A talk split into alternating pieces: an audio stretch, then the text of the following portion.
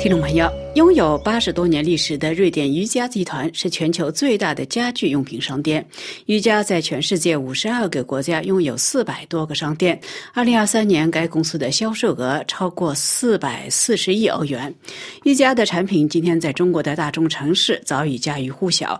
瑜伽在全世界各地宣传自己的产品如何遵守环境规则，尤其是木质家具一律来自可持续的森林。然而，法国调查记者。网站第 S. Close 参与拍摄的一部新闻调查影片，却揭露了瑜伽集团鲜为人知的一面。一月二十四日，法国西南部的旅游胜地比亚利兹费巴斗克艺术节放映了一部标题为《瑜伽森林之王》的纪录片。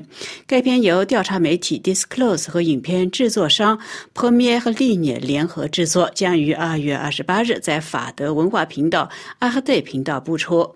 影片介绍的是瑜伽集团为制作家具而在全世界各地无节制的砍伐。据介绍，每两秒钟就有一棵树被砍伐。而且这些树木砍伐活动往往同非法劳动以及侵犯原住民的权益有关。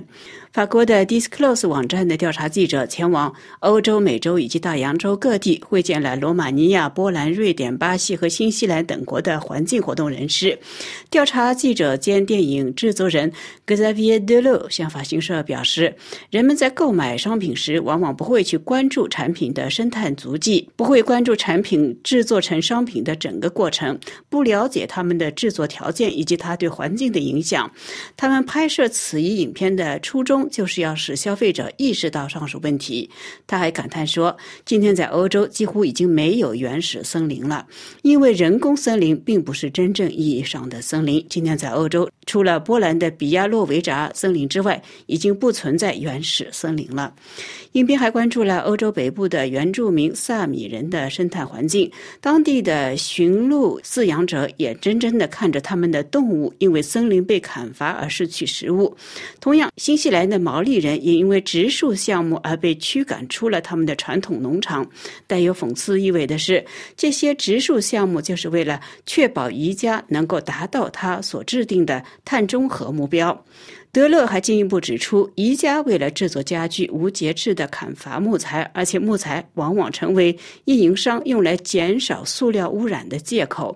他们往往会高调宣传如何使用木材来取代塑料，所谓以木代塑。但是由此而造成的后果，岂能由种植新的树苗来弥补？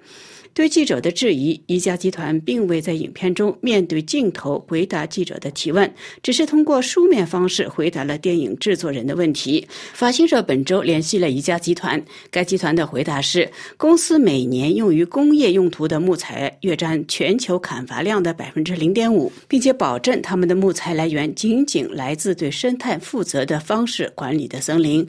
木材的开采活动既不会滥砍滥伐，也没有侵犯人权的行为。right? 瑜伽集团还补充说，他们与当地的原住民合作，尊重他们的传统，强调他们所种植的树木比他们所砍伐的树木要多得多。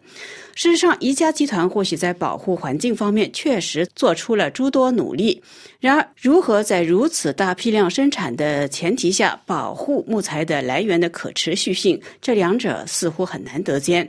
法国调查新闻网站 Disclose 的记者亚历山大·阿布德里拉这样向法广 Ce que ce documentaire montre et ce que notre travail euh, euh, veut montrer, c'est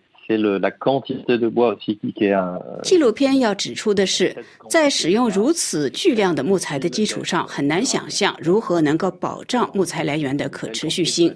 倘若集中在世界的某一个地区，那就会产生巨大的冲击。尽管宜家集团对外如何宣传，努力保护生态环境，而且一年前，我和我的同事罗伯特·斯密斯就做了一个调查，对宜家的供应商如何利用白俄罗斯独裁政权体制下监狱的强迫劳动来制作产品，这就进一步体现了瑜伽所宣传的形象如何与事实相违背。有关宜家与白俄罗斯强迫劳动有关的调查已经公布了一年多，一年来宜家集团对外界的质疑有何回应？对此，亚历山大·阿卜德利拉回答说。De la part de l'entreprise, elle avait annoncé ouvrir une enquête interne pour vérifier. 一家集团表示将展开内部调查，但是调查并没有取得任何结果。我们并没有看到调查，我并不知道他们是否找到。总之，集团公关部门的回答是，他们展开了调查，但是他们不可能检查所有的环节，因此并未发现任何问题。总而言之，有关一家集团的系列调查向外界展示了一个与消费者眼中截然不同的企业。尽管这些调查所披露的内容还有待于进一步核实。